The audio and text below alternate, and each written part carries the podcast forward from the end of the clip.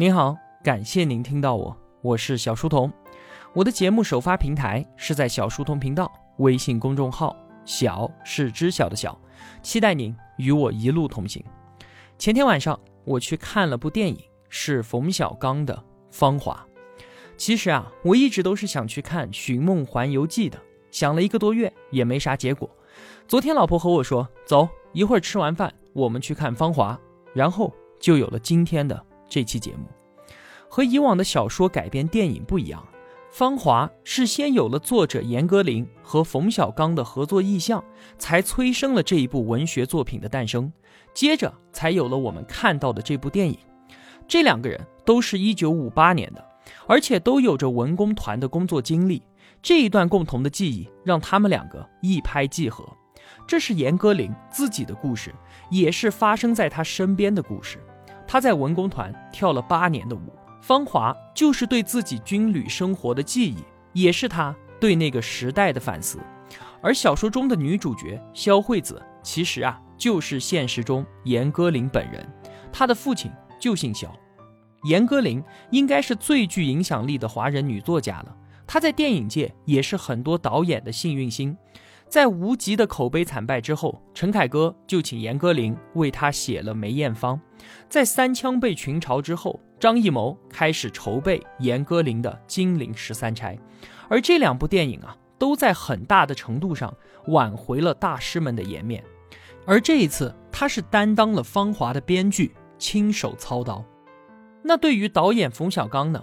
他曾经说啊，回忆起往事的时候，很多事情都会被忽略掉。但是唯独在文工团的这一段记忆挥之不去。当我的脑子里面一片黑白的时候，唯独这段生活它是彩色的。影片中有大量对于那个时代的展现，像是踏着舞步的挺拔身躯，像是阳光洒落的浴室，还有游泳池旁的年少男女。但凡经历过那个时代的人，必定可以在这些画面中的人物身上投射出当年的自己。那为了重建记忆中的这个场景，冯小刚更是花了三千五百万搭建了文工团大院。从某种程度上来说啊，他执着于对记忆实景的还原，也是希望做一次成功的记忆穿越。那么从观众的反馈来看，他确实做到了，并且做得很好。《芳华》讲述了上个世纪七十年代文工团小年轻们的故事。这可不是什么拍给上代人的致青春，更不是什么军版的才子佳人的浪漫故事。冯小刚借此自述了他那代人的年少芳华，却让年轻一代的观众也能够感同身受。他成功的打通了两代人的青春，唤起了所有人群的集体共鸣。在这个故事之中，展现的是动荡大时代碾压之下个人命运的坎坷。将鲜明的时代符号刻在了每个人的血肉之中。芳华的故事很美，却被印上了残酷的血色。对于我来说啊，我总是很乐意去看动画片，因为动画片有大概率能够给我较多的快乐。毕竟人生已经如此的艰难了，保持两个小时嘴角的上扬，应该可以让生活变得简单容易一些吧。我真的不想通过大屏幕如此直观的方式。去体会个体在时代洪流冲刷下不得不低头承受的无力感，不想去审视人性的阴暗是如何重伤了一个曾经无私帮助过所有人并且内心善良的人，不想去深思一个人在付出了所有却换回了嘲讽、伤痛和鄙视的美好幻灭之后，为何他的眼中还能有光在闪动？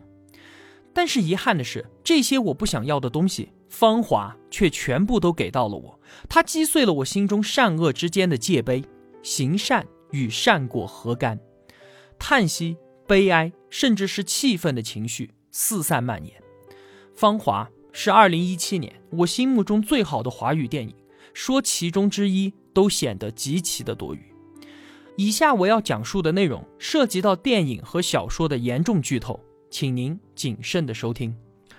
芳华的故事围绕文工团活雷锋标兵刘峰，因为一次触摸事件被处分而引发的一系列事件展开，讲述了善良的刘峰从小到大都被歧视和伤害的何小平，以及肖惠子、林丁丁等人在四十年间的命运变迁。刘峰，一个好到过分的人，他一直都默默地喜欢着林丁丁。在一次表白中情不自禁的拥抱之后，人性的卑劣狰狞露相。那些曾经被刘峰帮助过的人，纷纷加入到了批判刘峰的群体狂欢之中。他的人生轨迹被彻底的改变了。党内严重警告，下放到伐木连参加西南战争，失去右臂，穷困落魄。多年之后。大家也不曾意识到，我们伙同岁月、时代和集体无意识的恶意，辜负了一个真正的好人。芳华中有一段话是这样说的：“说太好的人，我产生不了认同感。人就得有点人性，总要有一点人的臭德行。而刘峰就是好的，缺乏人性。他的好让我们变得心里阴暗，想看他犯一点错，露一点马脚出来。甚至在多年之后。”肖惠子和战友郝书文重聚的时候，他们对于自己当年的恶意都谈笑自若，甚至还在继续低俗的消费着这一个改变了刘峰一生的事件。他说：“林丁丁现在胖成了这个样子，你说刘峰还会去摸她吗？估计啊，用那只假手去磨都不会了吧。”当初刘峰在文工团的时候，组织刻意安排给他上大学提干的机会，被他拱手相让。战友结婚，为了帮人家省钱，他自己买了材料，亲手做了两个沙发。食堂里煮破的饺子没有人吃，他主动的承担。就连厨房里的猪跑了，别人也是第一时间来叫他帮忙。这个人竭尽全力的帮助所有的人，但是在触摸事件之后，他即将离开文工团之际，之前那些受他帮助的人没有一个前来相送，而肖惠子所调侃的那只手。是刘峰当年在战场上为了救陷入沼泽的战友才失去的，又是善良的代价。到了九十年代，退伍之后的他去到海口帮人运盗版书，不再是战斗英雄，也不再是雷锋楷模，他只是一个身处社会底层、谁都可以欺负的残疾人。他永远都在善待身边的人，却没有得到相应的善待。话说到这里，要如何继续下去呢？除了对于人性中的恶和社会不公的斥责声讨之外，就只剩下对美好幻灭的哀叹了吗？带着这个问题，我找到了公众号阅读的一篇文章，叫做《人为什么要善良》，作者田大壮。这篇文章被各大公众号转来转去，创造了多个十万加。作者在文章中说啊，好人没好报，祸害一千年。虽然。不想承认这个观点，但是我们身边却总是被这样的新闻所环绕着。还记得六二二杭州保姆纵火案吗？嗜赌成性的保姆欠下一屁股的债之后，为了向雇主借钱，打算在主人家纵火之后再灭火，以此邀功。结果呢，这一场火灾导致妈妈和三个可爱的孩子全部死亡，无一幸免。这场大火一夜之间让林先生家破人亡。林先生和太太经常都会给这个保姆买书。之前保姆说他家里面要盖房子，林太太也拿了十万块钱给他。后来才知道，只不过是拿去还赌债而已。警方更是在保姆的住处搜到一些金银细软和名贵手表。根据林先生的指证，这些都是他家里面的。我想，现在愿意这般对保姆的人确实不多。可惜，好人在承受着哀莫大于死刑，而坏人。至多一死了之。还有，最近开庭审理的江歌被杀案，更是把好人没好报演绎到了极致。江歌善良的收留了处于感情纠葛的刘星，却在发生争执的时候被迫独自面对闺蜜暴力的前男友。刘星，江歌最好的朋友，却在事发的时候把江歌和歹徒关在了门外，事后也并没有体恤死者的母亲。如今在法庭上。更是说着可能是谎言的证词，而陈世峰呢，穷凶极恶的凶手江歌死在他十二刀之下，好人最惨的死法，大概就是死在去做好人的途中吧。看来啊，好人真是太难做了。那我们是不是应该选择不做好人吗？捷克首位民选总统哈维尔曾经说：“我们坚持做一件事情，并不是因为做了会有效果，而是坚信。”这样做本身是对的，没错。我们选择做一个好人，我们选择做善良的事情，并非是为了回报，而只是因为这本身是对的。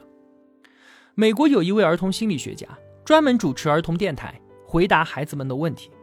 有一天，一位叫做爱丽丝的六岁小女孩问他说：“我是一个好孩子，但是我的弟弟是一个坏孩子。爸爸妈妈要求我们每天九点钟上床睡觉，每一次我都很听话，可是弟弟不听，总是要在得到一个苹果之后他才上床。我也很想要苹果，但是我的父母却不给我。为什么坏孩子能够得到苹果？”但是作为好孩子的我，却不能得到呢？这个问题难住了这位心理学家。他诚实地说：“很抱歉，孩子，我现在不知道怎么回答你。但是如果有一天我知道了答案，我会第一时间告诉你的。”一晃三年的时间过去了。有一天，他去参加一个婚礼，在婚礼上面，紧张的新郎把本该戴在右手的戒指戴在了新娘的左手上。神父解围说：“孩子。”他的左手已经完美无瑕了，你还是戴在他的右手上吧。心理学家听到了这句话之后，迅速的离开了婚礼，回到电台，叫停了所有正在播出的节目。他呼叫着爱丽丝的名字，他说：“爱丽丝，你在吗？你还记得三年前你问我的问题吗？很抱歉，你现在都已经九岁了，我才有了答案。希望你不要再为坏孩子得到苹果的事情而耿耿于怀，因为坏孩子得到了苹果。”而你得到了上帝最好的礼物，那就是一个最好的自己。这就是著名的“上帝不奖励好孩子”。上帝给我们最好的礼物，就是我们自己成为了一个好人。成为一个好人，心中自然有美好的世界。这就是做好人最大的福报。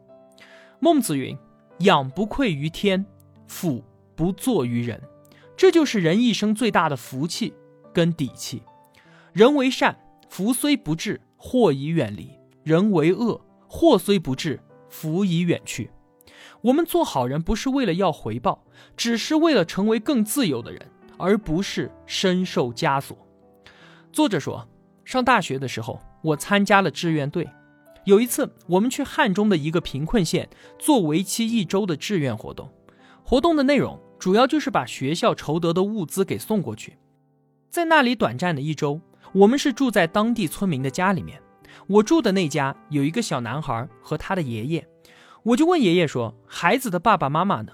他含糊的说：“都到外面打工去了。”后来啊，我才知道他家的儿子正在监狱服刑，出事之后媳妇儿出去打工了，只是定期寄些钱和衣服回来，一年也回不来几趟。我回头看小男孩，发现他的衣服脏脏的，瘦弱的小身板坐在门槛上。唯唯诺诺的都不敢上前来和我打招呼。那天我把他们家的脏衣服全都洗了，也打扫了室内室外的卫生。小男孩开心的跑来跑去的帮我们。临走的时候，我把身上能够留下来的东西都留给了他。我在他的笔记本上认真的写下了我的电话号码。我说遇到困难可以随时来找我。虽然他们整个村都没有几部电话，但是我说你在学校好好的表现。老师会让你打电话给我的，他很认真的点了点头。回去之后，我偶尔会把自己攒下来的生活费寄给他们，最多的时候也有四五百块钱，少的时候只有一两百。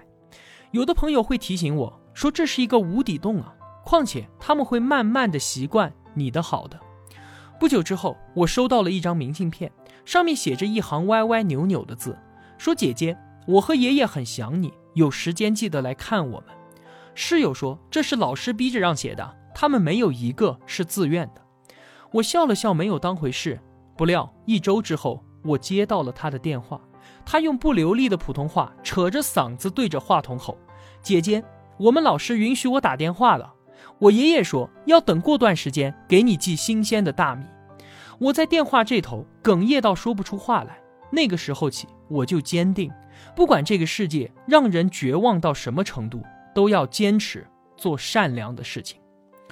佛语有言：“诸恶莫作，众善奉行。”只有众善够重，恶才能够被诛灭。如果这个世界还不够好，不是说做好人没好报，只能说我们的善良还太少，还太单薄。俄国作家列夫·托尔斯泰曾经说：“如果善有原因，它就不再是善；如果善它有结果。”那也不能称之为善，善就是超乎因果关系的存在。如果你还问为什么要做好人，那是因为善良是本能。老吾老以及人之老，幼吾幼以及人之幼。那是因为善良是武器，它是唯一能够对抗邪恶的武器。更因为善良是人性，聪明也许是天赋，但是善良是人之初那与生俱来的选择。愿你被早晨第一缕阳光温柔照射，所唤醒的是你纯善的一生。在电影《芳华》的结尾处，何小平问刘峰：“你过得还好吗？”眼前这位满身风尘、疲惫潦倒的中年男人说：“什么是过得好？什么又是过得不好呢？比起埋在这里的弟兄们，我敢说，自己过得不好吗？”是啊，刘峰又还能怎么说呢？毕竟，一回头，轻舟已过万重山。刘峰用他的一条独臂还了何小平当年未尽的一个拥抱。最后，电影旁白声说。刘峰和小平经此一别，再见面已经是十年后了。零五年，刘峰生了一场大病，幸亏小平及时把他接到身边，悉心照料，才捡回了一条命。他们没有结婚，也都没有子女，相依为命，把彼此当成了唯一的亲人。二零一六年，再见到那些失散多年的战友的时候，不禁暗自感叹：一代人的芳华已逝，面目全非。虽然他们谈笑如故，但是不难看出岁月对于每个人的改变和难掩的失落。倒是刘峰和小平显得知足，话虽不多，却待人温和。在芳华的小说当中，刘峰的结局比这要凄惨许多。谢谢冯小刚的温柔，让这位善良的人还算有一个良善的结局。好了，谢谢您听完我的分享。一个人能够走多远？关键在于和谁同行。我用跨越山海的一路相伴，希望得到您用金钱的称赞。我是小书童，我在小书童频道与您不见不散。